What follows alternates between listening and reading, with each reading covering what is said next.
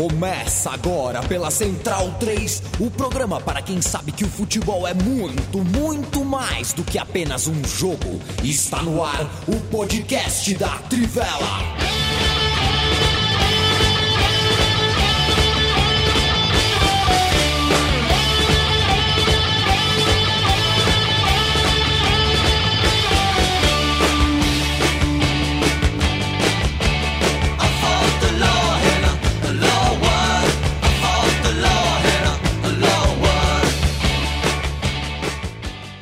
Bem-vindo e bem-vinda, amiga e amigo da Central 3 e da Trivela. Hoje é dia de setembro de 2021. Este é o podcast da Trivela na Central 3, com a Central 3, com o time do estúdio da Central 3 e o time da redação trivelística. A Central 3 terminando seu oitavo ano de vida, a Trivela já há mais de 20. E quando passa de 20, eu não gosto de falar 21, 22, 23, é mais de 20. 20 mais de 20 é mais que 24, entendeu? Mais que 20 é muita coisa. 25 é 25. Mais que 20 dá aquele negócio, porque, enfim, é, é muita coisa. Uh, setembro, hein, gente? Estou fazendo o mês inteiro a lembrança e que ela fique para depois de setembro também. Setembro amarelo. Olhe ao seu redor, perceba as coisas e as pessoas ao seu redor. Se preciso for, acesse cvv.org.br tá? Mês de conscientização e que deve ser levado para mais do que apenas o Setembro Amarelo. A gente dá a partida do podcast. Eu sou o Leandro Amin, estou com Bruno Bonsante, o Matias Pinto, Leandro Stein e Felipe Lobo Batista. A gente vai falar hoje bastante. A segunda metade do programa vai ser está é, tá separada, vai ser uh, separada para a gente falar do Campeonato Europeu de Clubes que começa uh, a sua fase de grupos amanhã, terça-feira, dia 14 de setembro, e a Trivela fez todo um guia. A gente vai transformar esse guia em conversa falada aqui. A gente vai falar grupo por grupo para você começar a assistir, acompanhar a Champions League, sabidão, sabendo de tudo uh, e tendo conversa para trocar com a nossa uh, patota. Uh, eu quero mandar um abraço pro Cosme, tá, Felipe Lobo? Boa noite para você. Um abraço pro nosso amigo Cosme que mandou uma mensagem muito legal para mim. Cosme, tamo juntos, seguimos juntos. Viva o Vasco da Gama. Ouçam o meu time do botão sobre o Vasco de 2000. Não tem história no esporte brasileiro parecida com a do Vasco de 2000. Quer chutar quantos atletas o Vasco, o Vasco levou para as Olimpíadas de Sydney, Lobo? Nossa, não tenho a menor ideia, mas muitos, porque tinha um programa olímpico bem forte, né? Pois é, foram 96 atletas. O Vasco levou 96 atletas e conseguiu medalha para a Holanda e para a Ucrânia.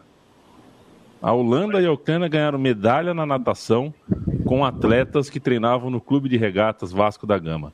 Se isso não é, é né, se isso não é sucesso, não sei o que é. Em 2004 foram menos de 10 atletas, coisa assim, uma dúzia de atletas, e em 2008 só quatro. E os quatro do time de remo. Veja que pena, né? Como o projeto de tão megalômano caiu. Mas uh, ouçam, meu time de botão tem essa e muitas outras histórias para você ouvir. O Leandro e a mim, mas vocês falaram Esse do, é o Matias. Do, do cavalo do Rodrigo Pessoa entrando em São Januário. não, Isso não, aí não. Pede, pede pro Gustavo Melt descrever a cena. É, Tá. é impagável. Tá bom, vou, vou perguntar se a gente deveria ter conversado sobre isso antes, que teria entrado, com certeza. Essa manchete é muito boa, né?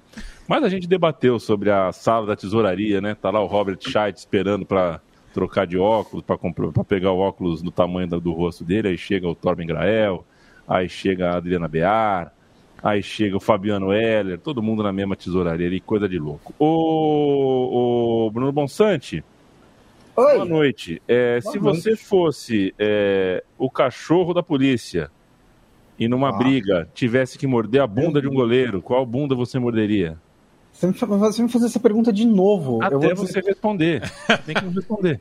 A minha resposta é que eu nunca trabalharia para a polícia. ok. Mas eventualmente morderia a bunda de um goleiro. Não sei. Tá bom. não sei, só- se- não sei que, que outras carreiras estão abertas a cachorros que nem eu.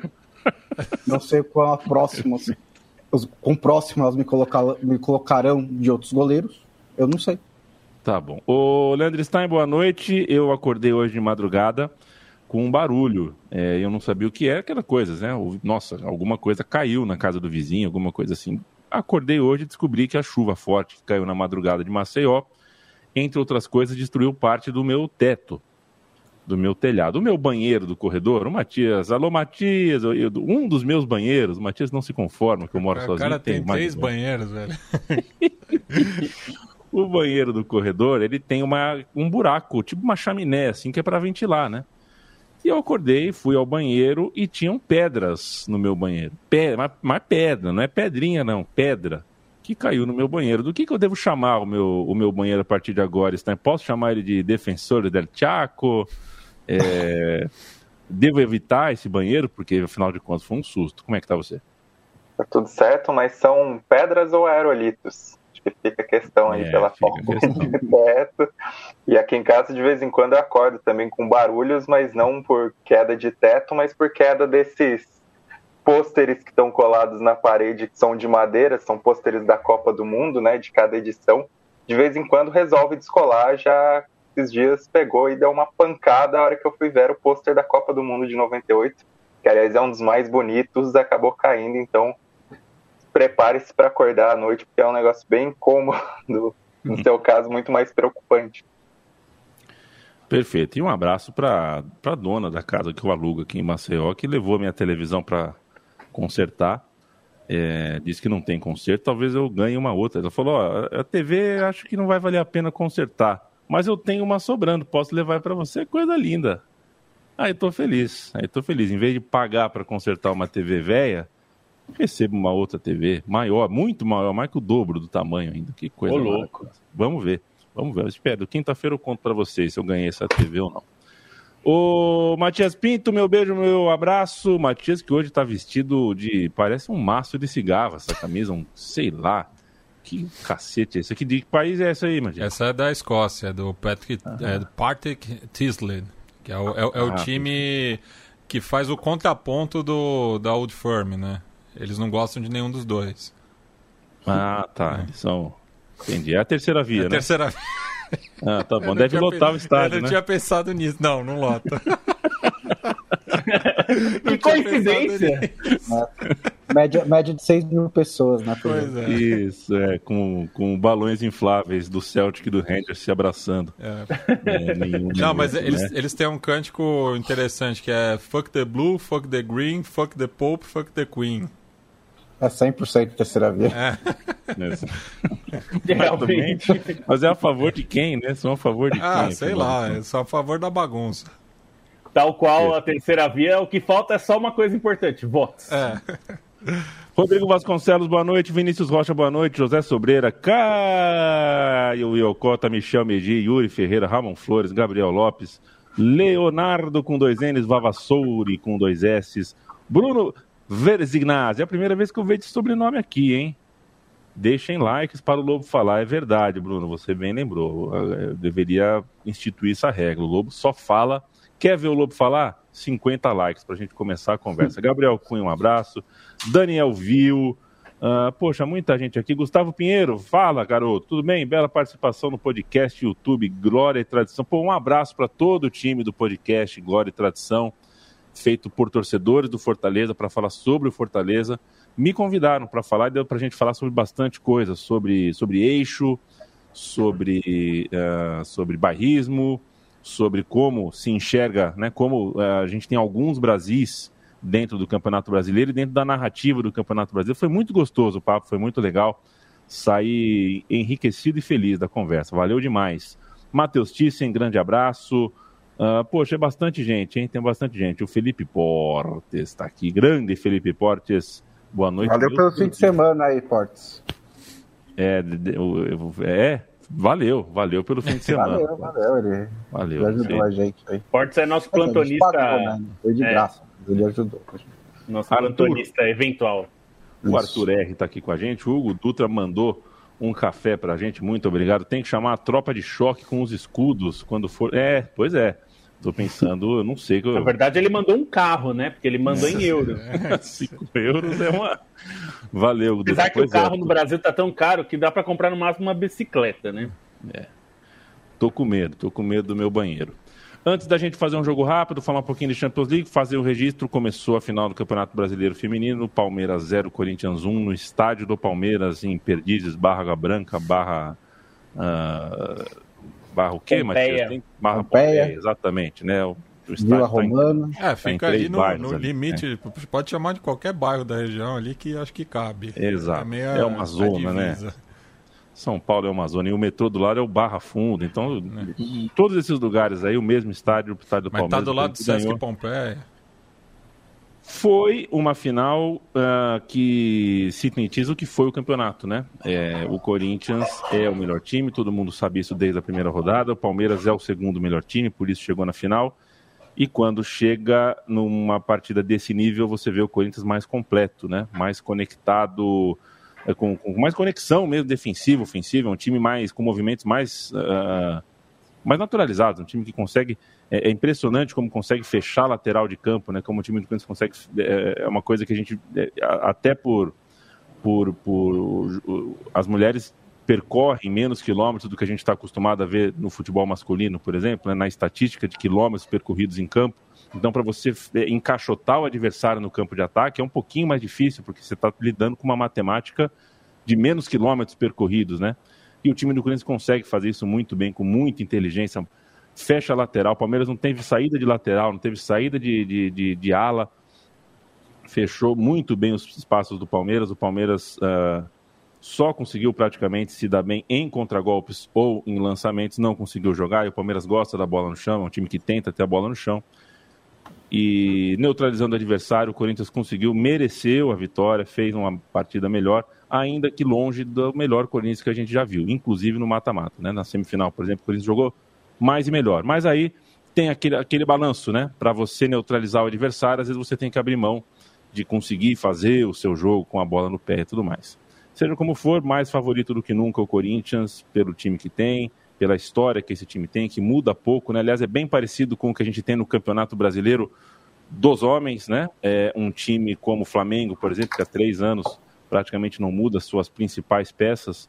É, o Corinthians está há mais tempo do que isso, sem mudar boa parte das suas principais jogadoras é, e trazendo peças muito interessantes, né?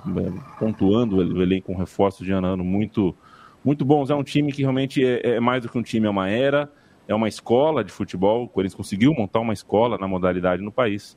Está muito, muito perto. Acho, uh, claro, clássico, final, tudo isso a gente sabe que pode acontecer uh, qualquer coisa na final. Mas o Corinthians, pela regularidade, pela força que tem, está bastante perto do título de campeão brasileiro de futebol. O Felipe Lobo, Anvisa, William e Andreas Pereira. Dois pontos um baile de malucos. Eu adorei essa sua manchete. É, eu acho que resume um pouco, né? É, realmente é um baile de malucos. Acho que até vale a gente é, explicar aqui que uma, da, uma interpretação, inclusive reforçada pela Anvisa no domingo de Brasil e Argentina, era de que a, a medida da portaria 655 não valeria para brasileiros. Porém, vale sim porque o texto é muito ruim e mal escrito e é, tem então, um partido... Alguém entende, tipo, redação de lei? Por que, que você coloca um ter parágrafo terceiro que isenta brasileiro e um parágrafo sétimo que anula o terceiro?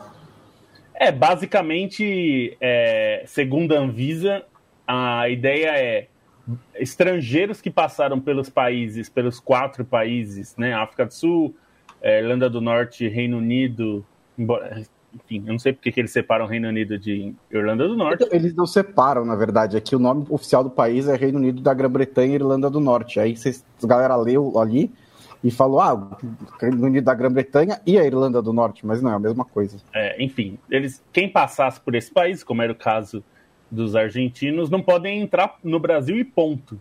Não tem para entrar teria que pedir as autorizações, etc e tal. No caso dos brasileiros, como era o caso do William e do Andreas Pereira, precisariam fazer uma quarentena que a Anvisa diz que esses caras foram informados quando chegaram e assinaram o famoso papelzinho que fariam essa quarentena.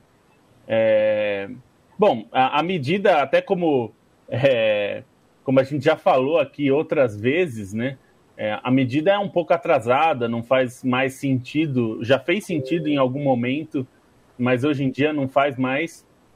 E E aí o, o Alexandre Padilha até falou que é, é, a ideia na época, em junho, parece que faz muito tempo, mas foi em junho, era evitar a variante Delta. Quando a variante Delta já tinha, já estava dominante no Brasil, quer dizer, era uma medida é, inócua no seu, no seu lançamento. Mas o, o ponto que eu acho mais importante disso tudo, a gente pode discutir a medida, enfim, eu acho ela inócua, mas de qualquer forma o ponto é a Anvisa parece que quis aparecer.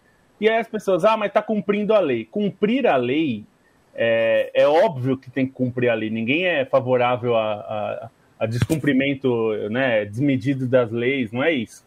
A questão é que parece seletivo em alguns momentos e até teve o é, fiscal da Anvisa dando entrevista no Fantástico, né? É, nada contra o fiscal, mas assim, alguém quis que acontecesse o circo que aconteceu, né? Porque sanitariamente não faz nenhum, nenhuma diferença se você tirasse os argentinos é, depois do jogo. Já tinha tudo acontecido, eles já estavam há três dias. É, me pareceu uma, uma medida, é, digamos, de espetacularização. E essa, e essa agora do William, é, e retroativamente do Andréas Pereira, é, me pareceu mais uma medida assim para aparecer também, mas também para é, dizer que está fazendo alguma coisa, porque uma, da, uma das um dos questionamentos feitos em vários lugares, inclusive óbvio na Argentina, foi por que, que esses caras entraram sem quarentena e os argentinos precisavam. Claro, tem uma questão de interpretação da lei que a gente tem que é, dar o benefício da dúvida, porque nem a Anvisa sabia direito como era a aplicação dessa portaria, né? É, aparentemente, nas entrevistas naquele domingo, os, os, representantes da Anvisa chegaram a falar que brasileiro não precisava de quarentena, e na verdade a lei dizia que precisava. Então, assim, eles também não sabiam.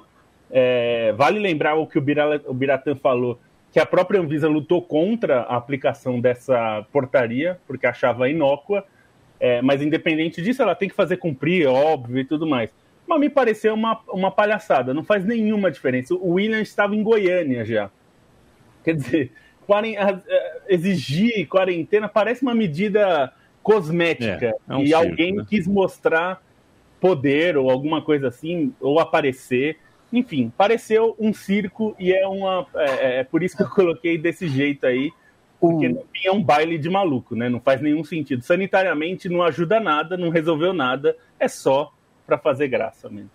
O timing no jogo contra a Argentina deixou em dúvida pra gente é, se a Anvisa estava querendo realmente aparecer ou não. Porque também se podia dizer, ah, tá só aplicando a lei e tudo mais, os argentinos fugiram, tanto faz. É, agora, com essas duas em sequência, né, a gente acaba tendo essa interpretação de que eles estão querendo aparecer.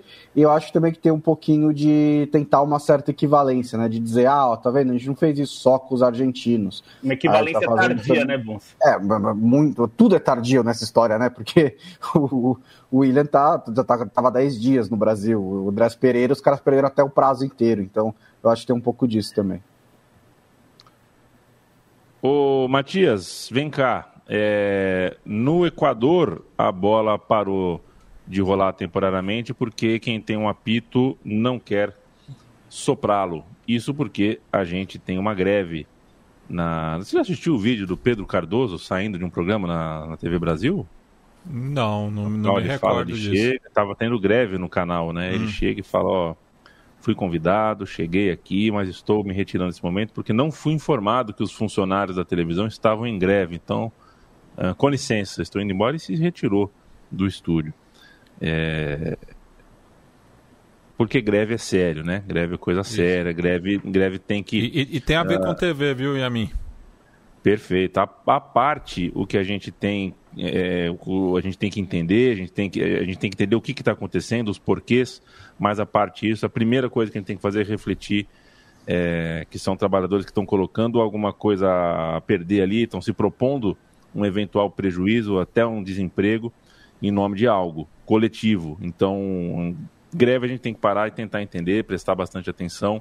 Tem a ver com TV, como você já disse, com o que mais tem a ver? A greve de árbitros no futebol do Equador. Bem, é, não tivemos a sétima rodada do retorno do, do campeonato equatoriano. É, nesse último final de semana, que teria inclusive é, um jogo entre a Liga Deportiva Universitária e o Emelec, né, que são dois dos principais perseguidores do Independente Del Valle nessa segunda fase, né?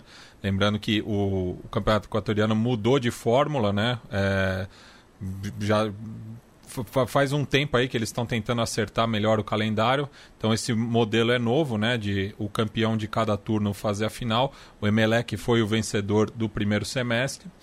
E os árbitros pararam por um motivo bastante razoável, já que eles não estão recebendo para atuar. Em alguns casos, é, desde 2018, né? Tem árbitros que estão com dívidas com a, a Liga Pro desde 2018.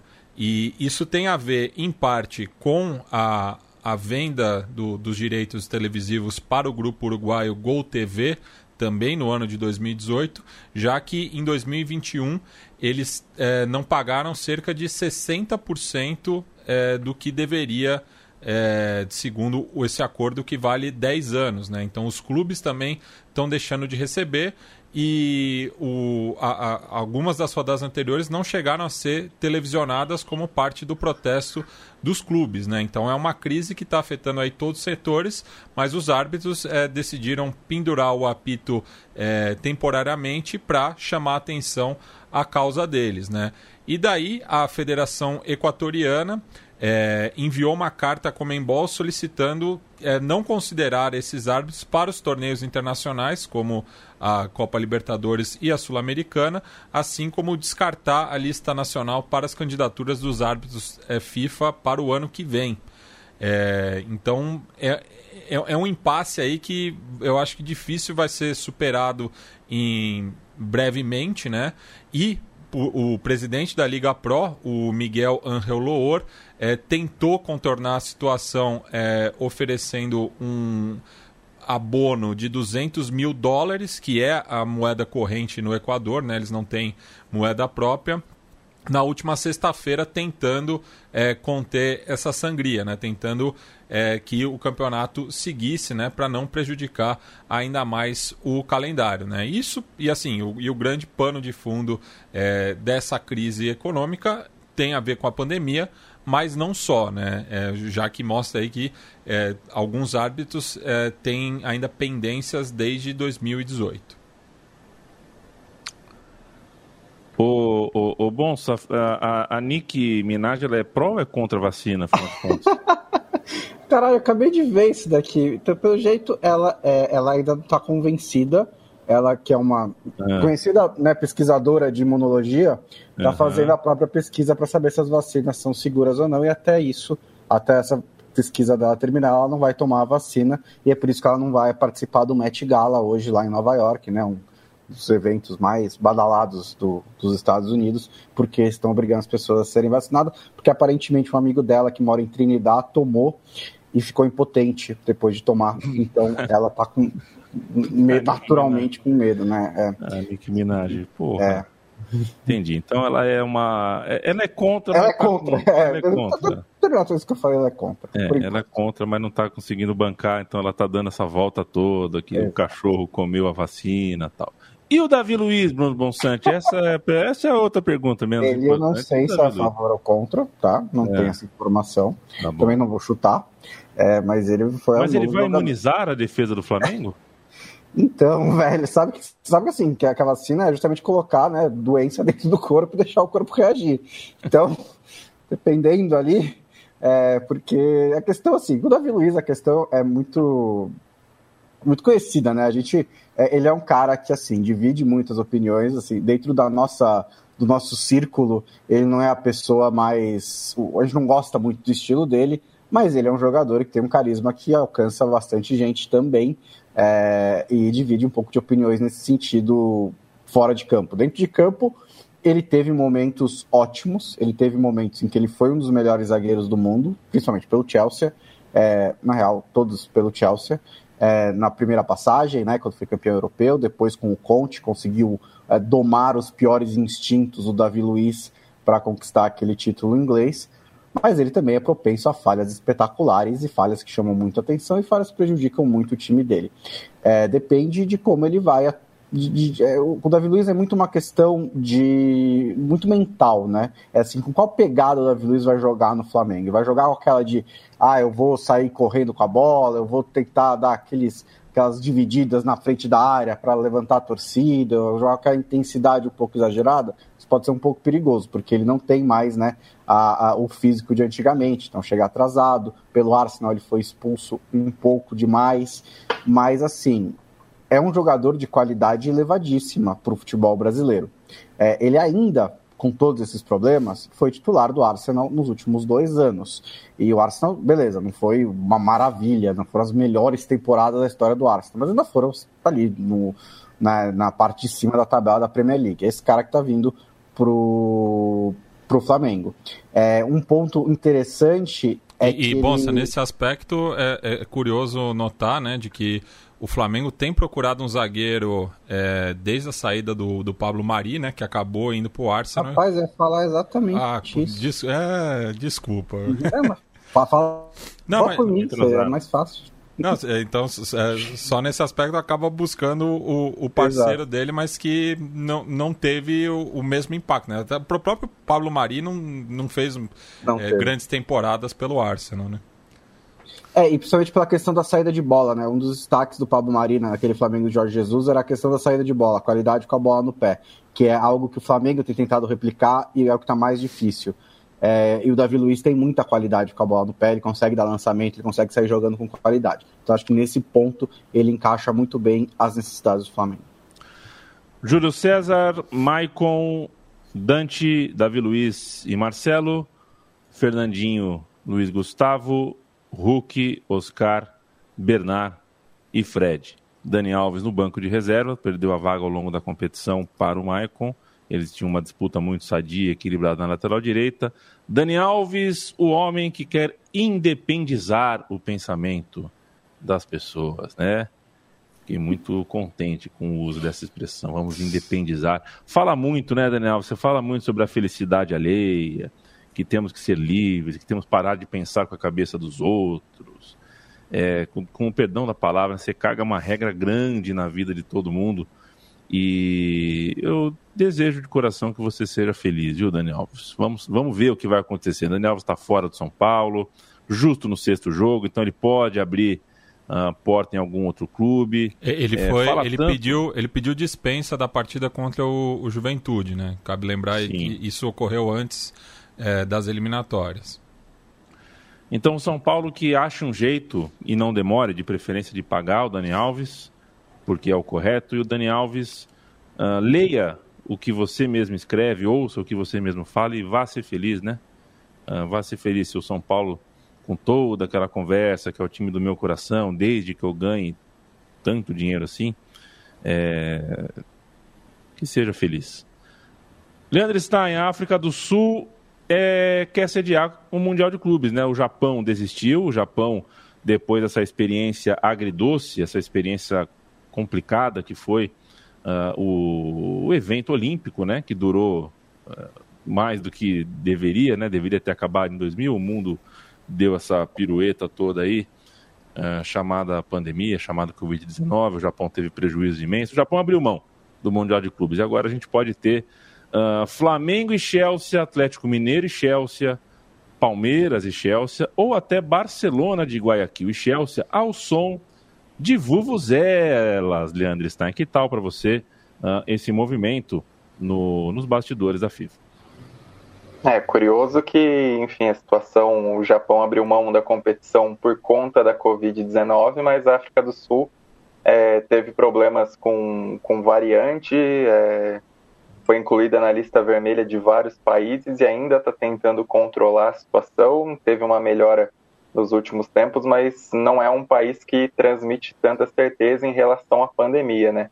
Tem um ponto de vista, um ponto interessante nisso, que é o próprio aproveitamento da estrutura da Copa de 2010. A África do Sul chegou a receber uma Copa Africana de Nações até em caráter de urgência ali por questões políticas, antecipou o recebimento da competição é, com a estrutura dos estádios, tem essa facilidade. A África do Sul tem uma a liga melhor organizada da, do continente africano, né? Não necessariamente domina as competições de clubes, mas tem uma liga é, de relativo poder e organização que vem aí desde os anos 90.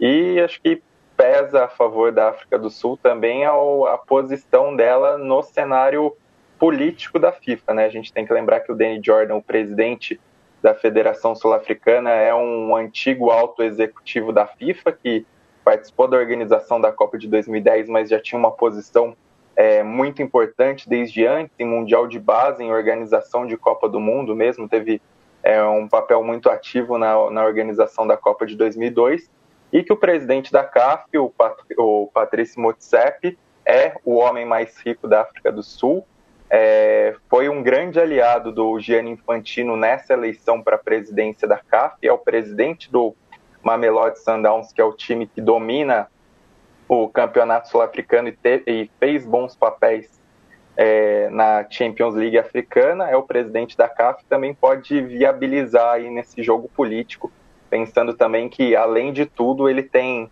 laços familiares com o presidente sul-africano Cyril Ramaphosa, já que ele é cunhado do presidente da África do Sul. Então, é, diante de todo esse cenário, independentemente de pandemia, acredito que a África do Sul é, tem uma posição forte para tentar sediar o Mundial de Clubes, considerando, enfim, os estádios e, e a, a, posição política do país dentro da FIFA.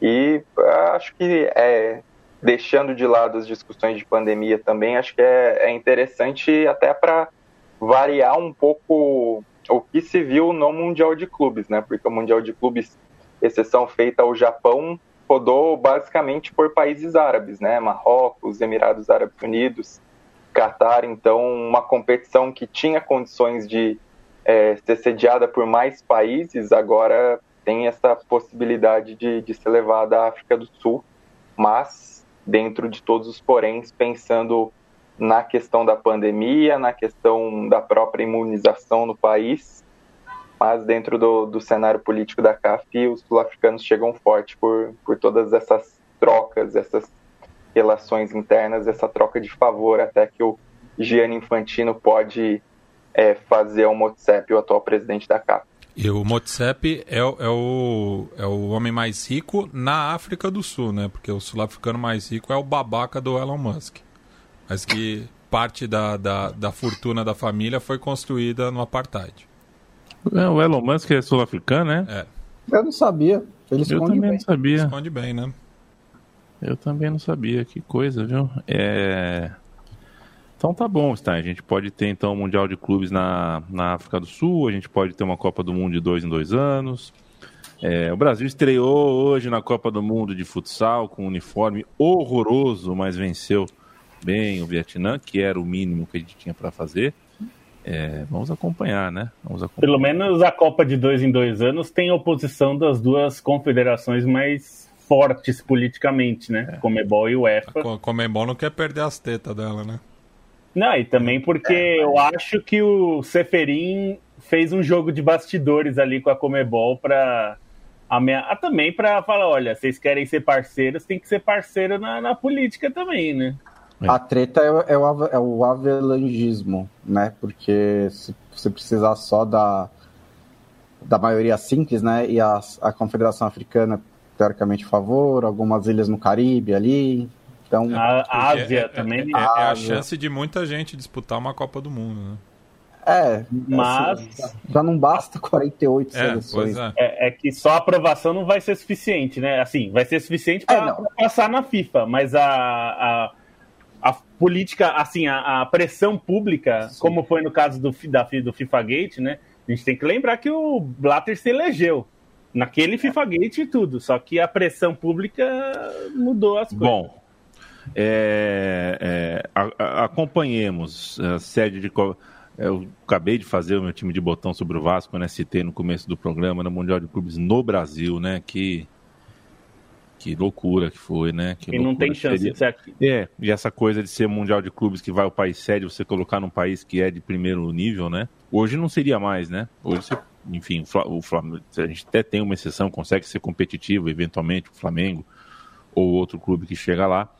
Mas é diferente de 2000, né? Em 2000, efetivamente, o Brasil tinha, uh, você falava, são os melhores cinco times do mundo. Um time, certamente, era brasileiro, jogando em casa, então, muito mais. Uh, daqui a pouco, um abraço para Leonardo Ferreira, viu, Matias Pinto? Leonardo Ferreira, nosso ouvinte, ouvinte hum. do Pontapé, inclusive, que hoje é, cara, eu me senti muito mal, Leonardo. Vou falar sobre isso no pontapé também. Ele que é de Machado, Minas Gerais, que é a terra do Elzo, volante, né? Nossa, é, quem, quem eu, tá ouvindo? Eu vi a estátua. Então, quem tá ouvindo o podcast da Trivela pode jogar a estátua do Elzo no, no Google aí, que, olha, é, com todo respeito, acho que é o maior carinho. Com certeza o Elzo gostou, o Elzo volante da Copa de 86. Mas a estátua do Elzo é eu não tive, assim, é qualquer coisa. É qualquer coisa. É, não sei se vocês já estão procurando a estátua do Elza, é fantástica. Mas pelo um menos abraço, o, o, Elza não reclamou publicamente, né? Como fez o, o Vlamir Marques com a faixa que fizeram Exato. dele. Exato, eu ficaria puto também. Você vai fazer homenagem para mim, faz, faz direito. Pô. É, eu vou te é... dizer que o, a indústria da estátua não está numa grande fase, assim, já é, não, não, não, não tá no auge lá, tipo, do Michelangelo e tal, né? Você é, não consegue mais olhar, assim, a pessoa na estátua. Um é, abraço para a senhorinha, a senhorinha restauradora de quadros lá da Itália, que... Espanha. Espero que ela, da Espanha, espero que ela esteja muito saudável. Um beijo de todo o time da Trivela, um beijo carinhoso. E ouçam Secos e Molhados com Felipe Lobo e Caio Maia, edição nova. Subi hoje uma edição nova na Central 3. É verdade. É, ainda não ouvi, tá, Lobo? Mas ouvi a anterior, muito boa. É, convidado bom, né? Convidado bom é outra Não. coisa. Procurem. Os convidados estão muito bons. Estão nessa... muito bons mesmo. Muito Apesar bons. de estarmos eu e o Caio, a gente deixa o convidado falar mais porque eles são bons. Champions League, senhoras e senhores, o campeonato europeu de seleções chega ao seu filé. De clubes, Depois... né? Eu falei de seleções, mas evidentemente é de clubes, claro. Muito obrigado, Felipe Lobo. A gente quer, quer tirar sarro, tira direito, né? A brincadeira é essa. E a gente chega no filé, foram fases e fases de mata-mata aqui, mata-mata ali, corrida dos campeões. Sempre tem alguém para criticar a corrida dos campeões, porque quer os mesmos de sempre lá. É, eu fico feliz é, com a corrida dos campeões. Acho que tinha que ter mais campeão, inclusive, mas é, é enfim, vocês que são do time da Trivela uh, se deleitam. É, e não conheço outro veículo, um veículo no Brasil que fale mais e melhor sobre essas fases anteriores. Mas é a fase de grupos que é a fase que pega, né? É a fase que qualquer um sabe que está tendo Champions. Né? Começou a fase de grupo, está tendo Champions. A gente vai falar um pouquinho de favoritos, uh, do que esperar, grupo a grupo. Vou cantar rapidinho aqui. Manchester City, PSG, Leipzig e Bruges é o grupo A, Atlético de Madrid, Liverpool, Porto e Milan, grupo B, Sporting de Lisboa, Dortmund, Ajax, Besiktas, grupo C. No D, Inter, Real Madrid, Shakhtar e Sheriff. E Bayern, Barcelona, Benfica, Dinamo de Kiev, F, Vila Real, Manchester United, Atalanta, Young Boys. G, Lille, Sevilha, Red Bull, Salzburgo e Wolfsburg. Que, que, e no grupo H, Chelsea, Juventus, Zenit e Malmo. O Bruno Bonsante, é, eu sei que a chance é pequena. Hum. Eu sei que a chance é pequena. Mas é Nossa. possível o Paris Saint-Germain, por exemplo, fazer zero pontos contra o Manchester City. Manchester City ganha na é Inglaterra e de, de repente ganha em Paris. É possível. E aí, e aí você tem o Leipzig, que não é um time bobo. Eu tô não. falando, tô falando do Paris Saint-Germain de repente tropeçar. Eu uso essa brincadeira. É, vai que o Paris Saint-Germain cai assim, na... a coisa mais engraçada da minha vida, mas eu, eu não acho que vai acontecer. Imagina uma Liga Europa. A maior janela de transferência de todos os tempos e tal, os caras não caírem para a Liga Europa, ia ser muito, muito engraçado, mas não sendo isso que vai acontecer, o que mais você destaca se alguém te perguntar dentro do busão é, quem é o favorito, quem é o bala dessa, desse momento? Né? E é recorte de momento, né? A gente olhando o elenco, a gente sabe quem é mais forte, quem é menos forte, mas é. um retrato de momento, pelo que a gente já entendeu do começo das ligas europeias. O que, que você vê aí de, de, de ponto para ficar de olho nessa é. primeira rodada? É, o favorito nesse caso, no retrato de momento, é o Manchester City, porque é um time mais formado, né? Um time que está em um estágio mais avançado do que o Paris Saint-Germain, atual campeão inglês, atual vice-campeão europeu. O Paris Saint-Germain vem de uma temporada em que ele perdeu o título para o Lille. Né? O Pochettino assumiu no meio da temporada, assumiu em janeiro, não conseguiu arrumar o time tão rapidamente assim. É, os reforços que contratou são fantásticos, mas eles ainda estão entrando no time. A gente ainda não viu Neymar, Mbappé e Messi. A gente ainda está. É, é, é os caras ainda não entraram nesse time. Então, principalmente nas primeiras rodadas da fase de grupos, é, o Manchester City sai em vantagem em relação ao Paris Saint-Germain, que é a principal, né, a briga mais chamativa desse grupo, pela primeira colocação. É, eu acho interessante, eu acho que uma variável vai ser muito importante nesse grupo é o quão forte realmente será o RB Leipzig. O começo de Bundesliga do Leipzig não é bom, é até natural, perdeu jogadores importantes, perdeu dois zagueiros, perdeu o Pamecano e o Konate, o Konate não estava jogando tanto assim, é, mas perdeu o Sabitzer também e trocou de treinador.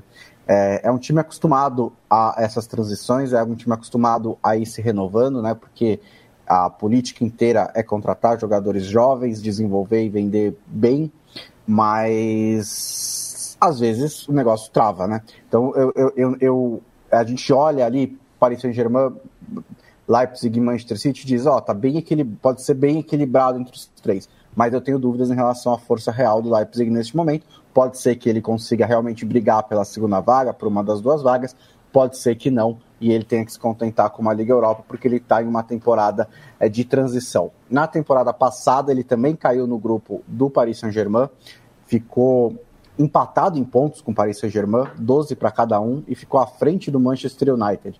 Você pode até fazer um paralelo né, bem fácil com esse grupo, é, mas era o Manchester United que estava também, era menos confiável naquela temporada do que é o Manchester City nessa, que para ser sincero, também não começou voando na Premier League, mas é um time sólido, é um time que a gente confia, que eu confio mais do que o Paris Saint-Germain nesse momento. A questão do Paris Saint-Germain é sempre a mesma a quantidade de qualidade individual que esse time tem é, já era enorme. Nessa temporada é sem paralelo com os últimos, sei lá, 30 anos. Então, eles sempre podem ganhar um jogo, eles sempre podem, tem os caras para decidir, isso sempre pode acontecer, pode ganhar os confrontos diretos contra o City, ficar em primeiro, mas eu acho que é, a hierarquia do grupo, antes dele começar, é City, PSG, L, RB Leipzig e Clube Brugge, em quarto. Perfeito. É, bom, vou deixar aberto aqui para vocês conversarem, trocar ideia. É, quero saber. Vou começar com você, viu, Leandro Stein? Porque alguns dos principais times dessa competição é, tiveram mudanças uh, muito importantes no, no elenco. Né? No, no, não foram reforços de complemento de elenco, são reforços que chegam com muito peso. Né? É, nem tanto o City com o Grealish, embora seja também pesado, mas é, as mudanças de Cristiano e Ronaldo é, e Messi principalmente, a mudança do Lukaku, é, te, teve muito movimento entre os times que são favoritos. É, será que isso de alguma forma ajuda time que manteve a base? Eu estou perguntando especificamente em relação ao Bayern, por exemplo, que me parece ter um time é, que mesmo perdendo o jogador, mais do que trazendo uma grande estrela, é, enfim, tá com o time aí, perdeu o treinador, é verdade, mas Uh, o meu raciocínio é esse: será que essa, esses times com, com contratações muito bombásticas, talvez não seja o momento deles ainda? Talvez uh, a gente falar numa primeira rodada de Champions League que esses times estão prontos seria um erro, deve ser um erro, mas será que a gente se preocupa com isso? Será que são times para o ano que vem, para a temporada que vem? É, você acha que tem esse risco? A gente está falando de uma de uma Champions League de muitas mudanças, isso pode condicionar um pouco o desempenho? Eu acho que essa lógica ela acaba se refletindo mais nas ligas nacionais do que necessariamente na Champions League, né? Pensando que a Champions é um campeonato que basicamente depende de momento em que e que alterações no rumo não são necessariamente ruins, até pegando, por exemplo, as duas últimas temporadas, né? Os dois atuais os dois últimos campeões da Champions foram times que trocaram de treinador e nessa troca tiveram é, subidas de produção muito altas. Primeiro o próprio Bayern de Munique com o Hans Flick e depois o Chelsea com o Thomas Tuchel. Então acho que é, não necessariamente dá para pensar dessa maneira.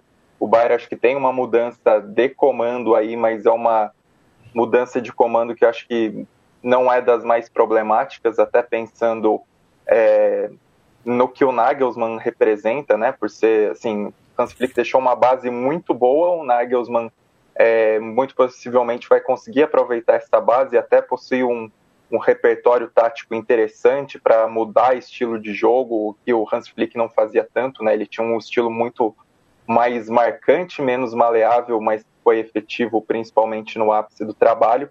Acho que para o Bayern, assim, pensando nesse aspecto de mercado e que foi algo até que culminou na saída do Hans Flick e que foi alvo de questionamentos também dos torcedores, ainda que algumas contratações é, pontuais tenham chegado, é sobre a, a profundidade do elenco, né? E acho que isso pegou bastante também, se a gente for olhar nas últimas temporadas, principalmente na temporada passada, a gente viu como um Chelsea tinha recursos para fazer essas rotações, para aproveitar muito bem o time e para dar conta do recado na, nas competições paralelas. O Bayern teve problema com isso na temporada passada, é, na medida que chegou com muitos desfalques para enfrentar o Paris Saint-Germain, e isso é, pesou contra a equipe, ainda que tenha feito jogos parelhos, tenha feito boas atuações, ficou claro como alguns desfalques pesaram e aí é, a ausência do Lewandowski acabou sendo decisiva. Então, acho que nesse aspecto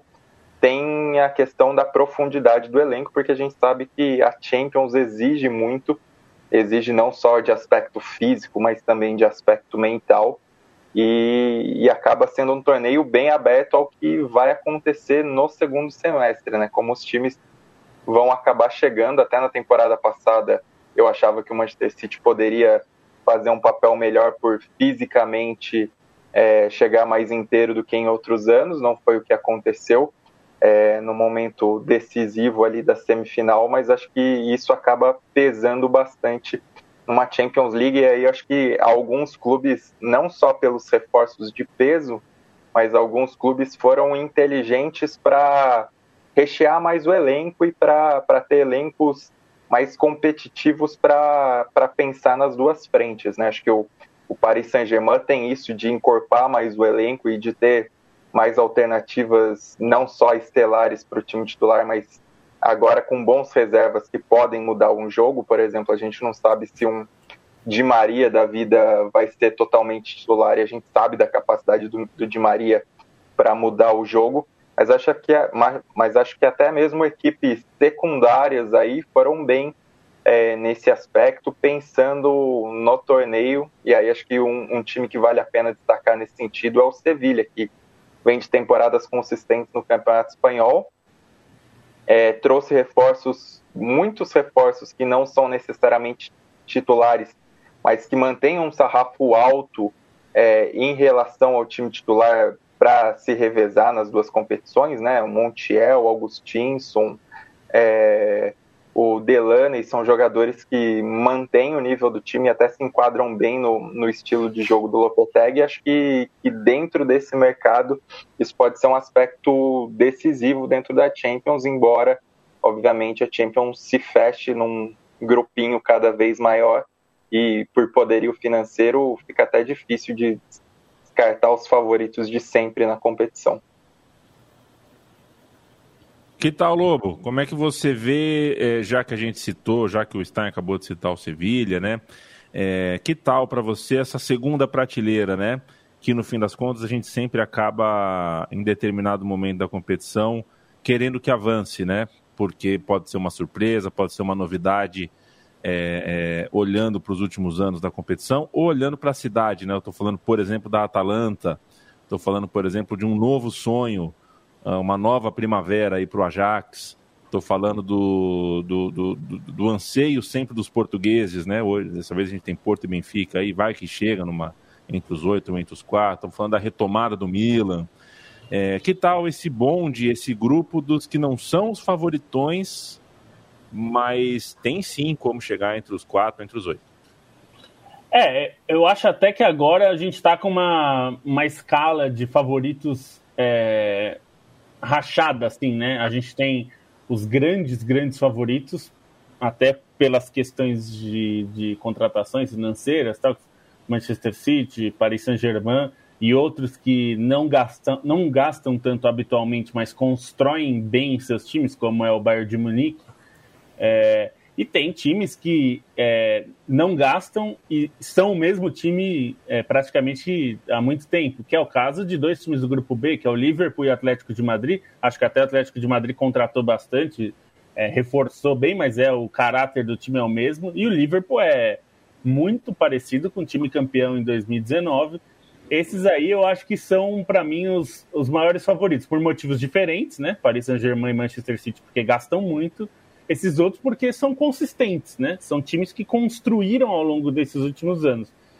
Até esses que você citou, Atalanta, mesmo o RB, o, RB Leipzig, é, até Juventus, e eu diria que hoje em dia Barcelona, Real Madrid, são times que estão abaixo. Esses times estão vão buscar é, vão buscar algo diferente para conseguir. Vão, eles vão ter que construir um time que hoje eles não são. É, são times. A Atalanta é um bom time, mas não é um time no nível para chegar na semifinal. É, o, o RB Leipzig é um bom time, mas acho difícil também chegar tão longe assim na semifinal como aconteceu é, lá, lá no, em 2020, né? 2019 e 20. É, então, é, acho que a gente, a gente vai ver assim esses, esses outros times, claro, sempre tem uma chance de surpresa, mas eu acho que a gente está com uma, um desenho bem grande. Eu acho que as, as histórias mais interessantes que a gente vai ver vão ser de times é, tentando reconstruir sua história. Então, tem o Barcelona, tem o Real Madrid, tem o Manchester United, que hoje está longe dos favoritos também, é, mas montou um time bom, gastou dinheiro, mas não é um time ainda, é um amontoado. É... Enfim, tem, tem é, times que são interessantes. Esses outros, é, eu acho que até, é, tirando esse grupo G, que eu acho um pouco. É, não tem nenhum favorito nem na primeira, nem na segunda prateleira, assim, nenhum desses times me parece que é, vá muito longe. É, mas a gente tem times interessantes aí. Até, até não coloquei o Chelsea como, mas acho que vale colocar na primeira prateleira também ali com os favoritos. É, então, o que a gente pode é, acompanhar é o Milan, o Ajax, o Porto, esses times tentando beliscar alguma coisa, mas eu acho que eles partem de um, de um degrau bem abaixo e mesmo a Atalanta, essa Atalanta dessa temporada não me convence muito. Assim, acho que é um bom time, mas acho que o Villarreal hoje é um time melhor. E acho que o Manchester United tem, tem potencial de ser um time melhor. Ainda não é, mas é, quem tem Cristiano Ronaldo, o Jadon Sancho e tal, acho que tem condição de ir além. Eu acho que isso se reflete muito quando você analisa grupo a grupo, grupo a grupo. É e tenta projetar quem vai se classificar, porque você consegue, se você chutar os dois classificados de cada grupo, você vai acertar 14 quando acabar. Porque tem muito, tem uma, a hierarquia acaba ficando muito clara, né? Então, é, no grupo do, do, do Borussia Dortmund, por exemplo, você tem uma dúvida, você tem uma dúvida Vila Real ou Atalanta. É, no grupo do Sevilha, acho que o Sevilha é o principal favorito do grupo, é, mas você tem ali uma dúvida na segunda posição, principalmente entre Salzburg e Wolfsburg, porque o Lille começou mal a temporada, né? Tá em crise na realidade, é, trocou de treinador, problemas financeiros, mesmo sendo o atual campeão é, francês. E acho que isso também isso acaba ficando muito claro, é, acaba deixando muito claro a pouca possibilidade de uma surpresa como das outras vezes. É, se acontecer, é, é, eu não sei se dá para enquadrar o, o Dortmund nesse é, nesse grupo, porque é um time mais poderoso financeiramente, mas também é um clube que não tem chegado muito longe desde aquela final com o Klopp. É, acho que o Dortmund pode ser um, um, um fura-fila nisso. É, acho que o, o, o, o, Vila, o Vila Real e o Sevilha têm times que são difíceis de ser batidos, né? São times que têm, é, não, não costumam perder fácil os jogos. Aí se casar uma, um dia ruim de um favorito com um sorteio favorável pode acontecer. É, Atalanta, eu, eu, eu, eu, quero ver também. É, é, é, um time que, infelizmente, precisa se renovar com muita frequência também, né? perdeu o Christian Romero, perdeu o Golini nessa temporada, entre os principais jogadores, mas é um time que já está chegando aí para sua terceira temporada seguida na Champions League, né? Então tem essa experiência e tem um, um trabalho coerente, um trabalho coeso. Talvez isso acabe é, sendo a, dando a favor dela. É, mas no geral mesmo, assim, para acontecer esse tipo de surpresa hoje em dia, você precisa de certa sorte no sorteio e você precisa é, que o Ajax pegue um Real Madrid como que pegou, sabe? Precisa de alguma coisa assim, um, é, pegar um desses favoritos que vai ter um dia ruim, que vai estar desfalcado, como o Real Madrid estava sem o Sérgio Ramos naquele jogo, que vai pegar um fim de ciclo, alguma coisa nesse sentido para conseguir chegar numa semifinal, senão é muito, muito difícil. E aproveitando a fala do Bonsa e a do Yamin que abriu, queria ressaltar a questão dos três grandes portugueses, né, pensando no caminho dos campeões. Porque o Sporting eu acho que é, que é o clube de Portugal com mais chance de avançar a, ao mata-mata, né? É, porque o Porto ele tá um degrau atrás, né? Eu acho de Atlético de Madrid e Liverpool no grupo B. O Benfica e pensando que ainda tem o, o, o Milan no grupo, né? É, correndo é, por fora.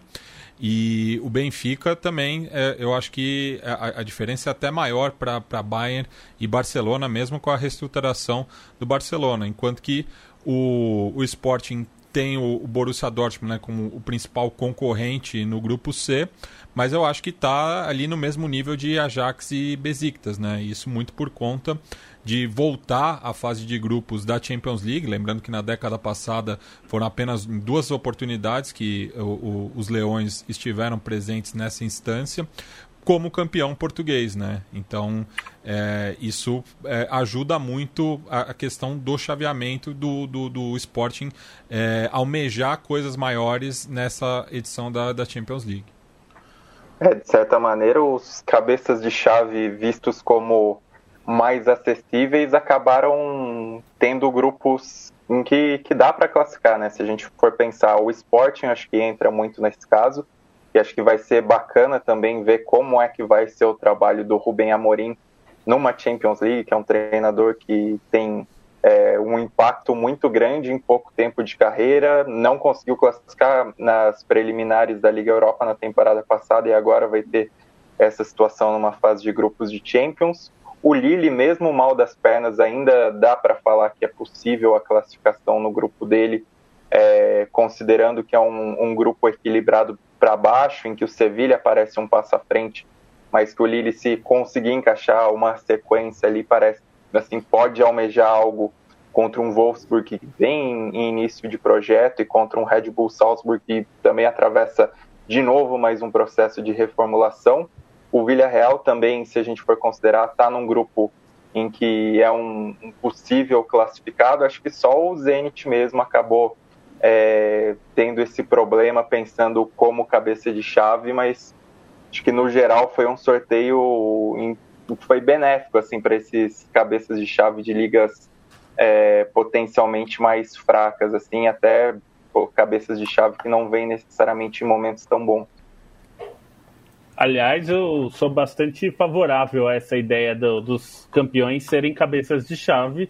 Afinal de contas, a coisa do ranking, pra, como era antes, né? O ranking definia os cabeças de chave, fazia, assim, contribuía para que a, as pessoas, é, aliás, os clubes fossem mais os mesmos, né? Ali no topo. E aí acontecia, por exemplo, do Borussia Dortmund, quando foi campeão em 2011, é, voltar para Champions num grupo do inferno, porque ele entrava no pote 4. E ele era campeão de uma liga é, de topo, né? Quer dizer, entre as quatro melhores ligas. Então acho que faz todo sentido. Aí sempre tem alguém que reclama que ah, o Sporting virou cabeça de chave. Sim, porque você tem que colocar ali seis, né? Ligas, seis, é, as seis melhores ligas, né? Seus é só, né, só fazer só fazer uma correção, o Chelsea é obviamente o cabeça de chave no grupo do Zenit, eu falei, porque durante um bom tempo a Rússia tinha um cabeça de ah, chave, isso até é verdade. funcionou por grupos mais fáceis, mas é o Chelsea como atual campeão. É assim, assim, assim como, como é... o Vigia Real como campeão da, da Europa League, né? Isso. E esse impasse, né? O Bonsa bem disse, a gente tem esse impasse. Quando Uh, a gente fica excitado, feliz de ver a Champions League, mas a gente sabe que das 16 vagas, pelo menos 14 ou 13 são é. Muito, muito prováveis. Esse é um impasse que não sei bem como resolve essa altura. É, do, eles, do eles, tão, eles vão tentar com um novo formato, né? Com o, o, formato do sistema suíço, de fazer 10 jogos de é acordo é ali né? e tal.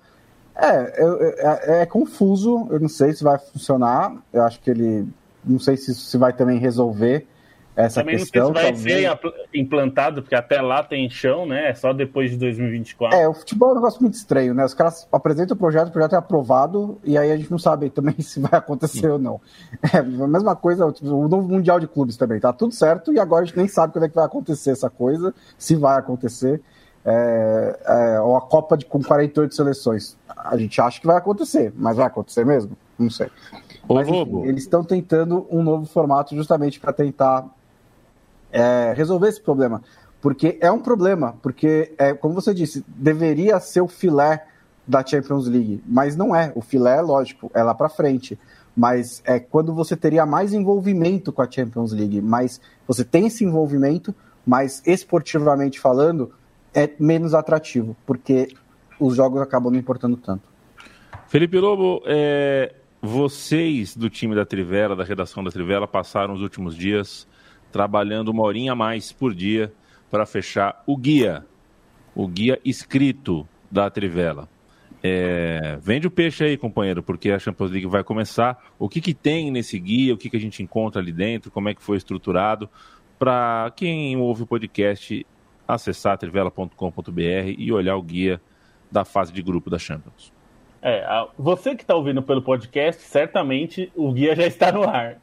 Se você está aqui ao vivo, o guia ainda não está no ar, porque nós estamos finalizando, mas a ideia é justamente a gente vai trazer um panorama detalhado ali de cada um dos grupos, com é, os pontos fortes dos times, é, um pouco sobre os técnicos, é, os destaques né, de cada um dos times, é, os, os, jogadores que são mais tarimbados, né, aquelas figurinhas é, prateadas dos times, tanto do ponto de vista técnico quanto do ponto de vista de experiência, né, que são aquelas, aqueles caras que estão ali sempre, é, que a gente carinhosamente chama de Mr. Champions, são aqueles caras que têm muitos jogos no currículo, enfim, a gente vai trazer um panorama de cada um desses clubes e, e aí também é, para você entender um pouco, ver um pouco de cada um desses times e poder é, desfrutar da, da fase de grupos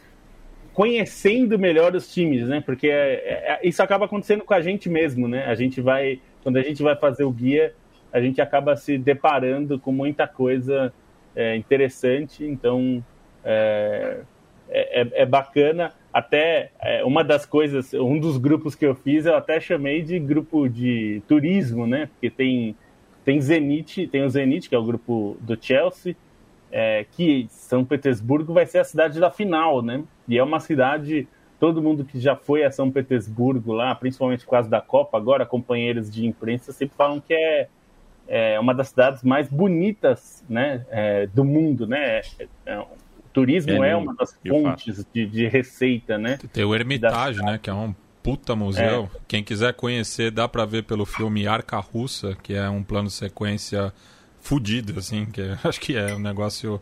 É uma das, deve ter sido uma das filmagens mais complicadas da história do cinema. É, então tem, tem bastante coisa para a gente conhecer de cada um dos grupos. Tem o grupo, tem a curiosidade de um grupo com dois super favoritos como o PSG e Manchester City, mas é um grupo com zero títulos.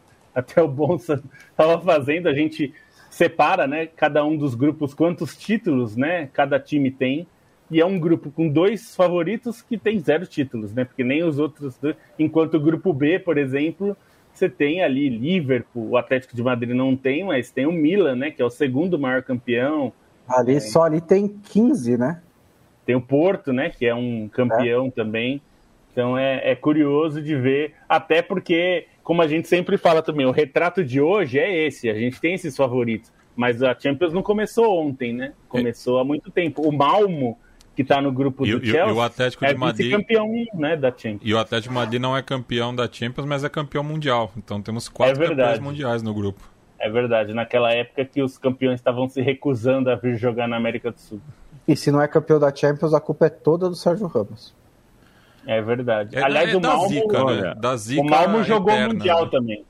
O Malmo, vice-campeão da, da Contra Copa o dos Olímpia. Campeões, é, foi, foi o representante europeu na, na- no Interclube Mundial Interclubes, porque também o campeão não É, quis no- jogar. Nos anos 70 foi o Panathinaikos, o Atlético de Madrid, o Borussia Mönchengladbach e o, e o Malmo. Senhoras e senhores, este foi o podcast da Trivela. A gente chega na reta final, chega o momento da despedida. Tchau, Bruno Bonsante. Ô, Bruno Bonsante, o negócio é o seguinte: não dá para aceitar que em setembro de 2021 a sociedade do esporte mundial, comunidade do esporte mundial, todos nós que amamos esse negócio, a gente tenha que ah, ser submetido a um Evander Holyfield versus Vitor Belfort. Não dá. Muito boa noite. Mas é tudo pay-per-view, não é? Só não paga e pronto. O problema, Globo. problema é que é um evento de campanha do Trump também, né? Ah, é, ainda tem isso, né? É verdade, ele vai fazer, ele vai comentar, sei lá. Ele comentou. É, é, já aconteceu. Já, Já foi dia 11. Viu? Eu fiquei, eu fiquei, passei ileso. que bom. Eu É? fiquei. Eu, pra, mim, pra fazer o esquenta dessa, dessa barbárie que foi, né? Essa coisa horrorosa que foi o Holyfield Aham. contra Vitor Belfort, Quem eu ganhou? assisti. To... O Belfort ganhou assoprando. Ele assoprou o Holyfield. O Holyfield é um sexagenário já. É, gente, Ah. pelo amor, sabe, por favor. Quase, gente, né? eu- Acho que tem do rock, 59, mas- 58. 58. Eu assisti todos os nocautes, um vídeo que tem todos os nocautes da carreira do Tyson. É impressionante quantas vezes ele luta no Trump Tower, ou quantas vezes tem patrocínio do Trump nos corners. É, É, porque o é Trump é maluco o tipo negócio. dono de muita coisa em Atlantic City, né? E aí fazem lá, porque tem uns cassinos também. É tipo os cassinos da Costa Leste, os cassinos legais da Costa Leste. Então, é uma loucura. Broadwalk Empire. Leandro Stein, boa noite pra você. É, você acha que três knockdowns no mesmo round deveria terminar a luta ou você acha que tem que correr? Boa noite. Boa noite, deixo essa resposta para o Don King, porque não tenho conhecimento suficiente sobre esportes de luta para fazer esse comentário. E digo que sinto falta muito a- das lutas de Maguila e Acelino Popó Freitas, que conduziam nossas noites nos anos 80 e 90. falando nisso, o, o Robson Conceição foi roubado mesmo? Dizem que sim. Eu, eu não, não acompanhei a luta, mas o pessoal entendido falou que meteram a mão. Que foi, né? É, eu vi isso também. E um abraço pro Sidney Dalrover, né? Que era o, o Arnaldo César Coelho do boxe, né? No tempo do Tyson, sempre que tinha uma treta, o Galvão Bueno falava Sidney Dalrover. É, e Sidney Dalrover que hoje né, cuida de um chaveiro em Mojimirim. Valeu, Felipe Lobo. Um beijo pra você. É, eu falei achando que não ia chegar tão cedo esse momento, mas chegou. Mal começou a temporada e já vazaram os uniformes do Barcelona para a próxima temporada. Vai chegar um dia que é, é, vai estar acumulado. A gente vai estar em 2030 e já vai saber qual é a camisa do Barcelona até 2040. Boa noite. É, boa noite. É, E isso vão ser todas feias. O Barcelona É. só tá fazendo camisa feia. É verdade. É, isso é, ac- acaba acontecendo porque lá é, eles começam a planejar, bem- antes de lançar a, a camisa atual, eles já estão planejando a seguinte, né? Então, eventualmente, isso acontece. É, eu só acho que podia ser mais bonitinha, né? É, na verdade, a gente não vive uma grande fase nas camisas em geral, né? É, eu não acho que tem modelos particularmente muito bonitos, é, com algumas exceções, claro, mas eu acho que o, o momento dos fabricantes de camisas não é dos melhores. As que eu gosto mais em geral são da, da Umbro e da Puma, porque elas Ok. são um pouquinho mais, né? Mas eu acho Propaganda. que tá meio ruim. Ah, não, é. ah, falta, falta um pouquinho de, de, de criatividade, mas falta para todos, inclusive para Umbro e para Puma, fazer coisas mais, mais bonitas. Essas são as mais que se salvam, Não, mas é, é brincadeira, né? Lu? Começou agora o ano, cara. Já estão falando da próxima. A gente nunca É. tá no, no- no- no- na hora e lugar. Que coisa, Estamos- né? Estamos no presente, né? Acho que Exato. também é porque a camisa atual é tão feia que já estão vai- já- encalhou, já, né? estão ansiosos para a próxima, né? É, é possível, é possível É, que eu- seja isso. Eu não, eu não estarei aqui na quinta, porque eu estarei com o pessoal do Na Bancada, então até segunda-feira que vem. Ah, tá. Não, é bom, é bom a gente saber, que a gente já começa a entender com quem que a gente pode contar. Não tô falando de você, Felipe Lobo, mas do time do Na Bancada. Se eles podem convidar a gente da Trivela, a gente vai começar a convidar a gente do Na Bancada nos horários do podcast dele também. Isso aí. Um beijo para todos os queridos lá, um beijo para você, Felipe Lobo. Bom programa. É, faça o dito cujo com cervejas, porque senão eles ficam ofendidos. Eles É ficam verdade. ofendidos Eu, eu, eu tô em, em três grupos de WhatsApp com o Irlan Simões, eu não aguento mais. sei como você aguenta. Aliás, eu, eu, Só em eu- dois. é, aliás, eu tô sabendo que o Matias participa de um grupo que tem três pessoas. é, então, basicamente, são diálogos, né? É, diálogos com uma testemunha, né? Um dia, tanto- duas pessoas começam a conversar e ficam. É, isso é o quê? Responsabilidade jurídica? É isso? Ah, valeu, Matias Pinto. Diz uma coisa, ô, ô. Mati, é, com meu beijo e meu abraço. Quem quiser ajudar a Trivela e quem quiser ajudar a Central 3, faz o quê? apoia.se barra, daí você coloca Central 3 com numeral ou Trivela e ou os dois.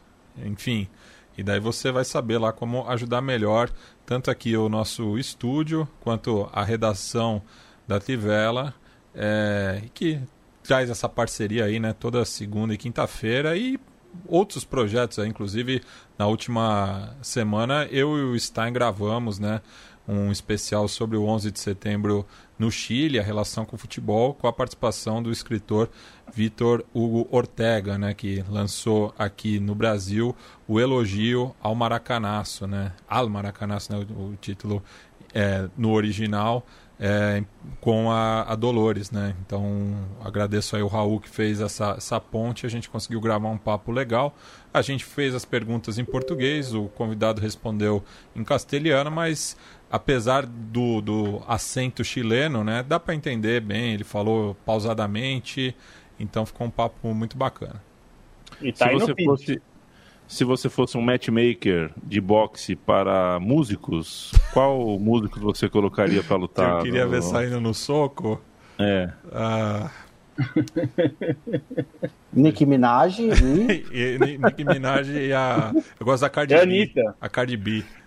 Cardi a B. Cardi B ia ser embaçada no ringue, hein? É uma- É. Ô, Yami, cortar- você lembra quando Ah. foi o, o Eduardo Rata no antigo estúdio? Lembro, Pô, claro que cara, lembro. pô, puta Um que figura, histórico. né? O cara tirou um bloquinho de notas, foi falar da luta lá, que era do, do, do Manny Pacquiao com o, o Floyd Mayweather, né? A, a convite de Mariana Lajolo, a lareira olímpica. A lareira olímpica, grande lareira olímpica. Isso é um apelido? É, É o era o apelido dela no podcast porque ela, enfim, é porque ela tinha o ar condicionado deixava ela detonada, então ela punha, ela queria que o, que o, estúdio, estúdio ficasse quente, né? é. Aí virou a lareira olímpica. É, eu nu- nunca entendi. Você sabe que tem um negócio do celular, né, Matias? Você sabe Ah. disso? Não, Não sei, eu não sei o que, eu não sei fazer. Era um celular que eu não sabia mexer direito, eu não sabia como tirar isso. Mas a Mariana, por algum motivo, quando eu salvei o telefone dela, entrou no meu telefone de emergência. É, e virava e mexia o meu próprio bolso, com o celular no bolso ligava para ela. Ela recebeu uns 20 telefonemas meus e não era nada. Era eu no bolso até que um dia ela, com ela que é de uma elegância, né, de uma educação, chegou e falou: Será que daria assim? Tá começando, eu tô começando a ficar irritado com o seu telefonema. Você poderia dar um jeito nisso? Mariana Lajolo é grande jornalista e uma pessoa absolutamente especial. É, não está nos ouvindo, certamente, mas manda um É. beijo. E tenho certeza que alguém que já trabalhou, que conhece a de Itacura, está tá ouvindo e certamente vai concordar. Valeu, Carlos Fatureto, valeu, Luiz Gustavo, Luciano QE13, Bruno Verzinazzi, valeu demais, o Rosta sempre aqui, Matheus Tisse e o Rafael no Botafogo. Curioso, vamos ver o que vai dar.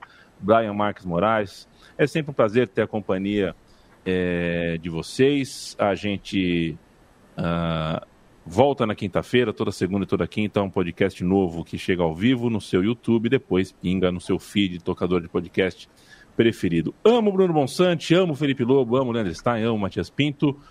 E vocês sabem, Oscar de la Roya, você fugiu de novo.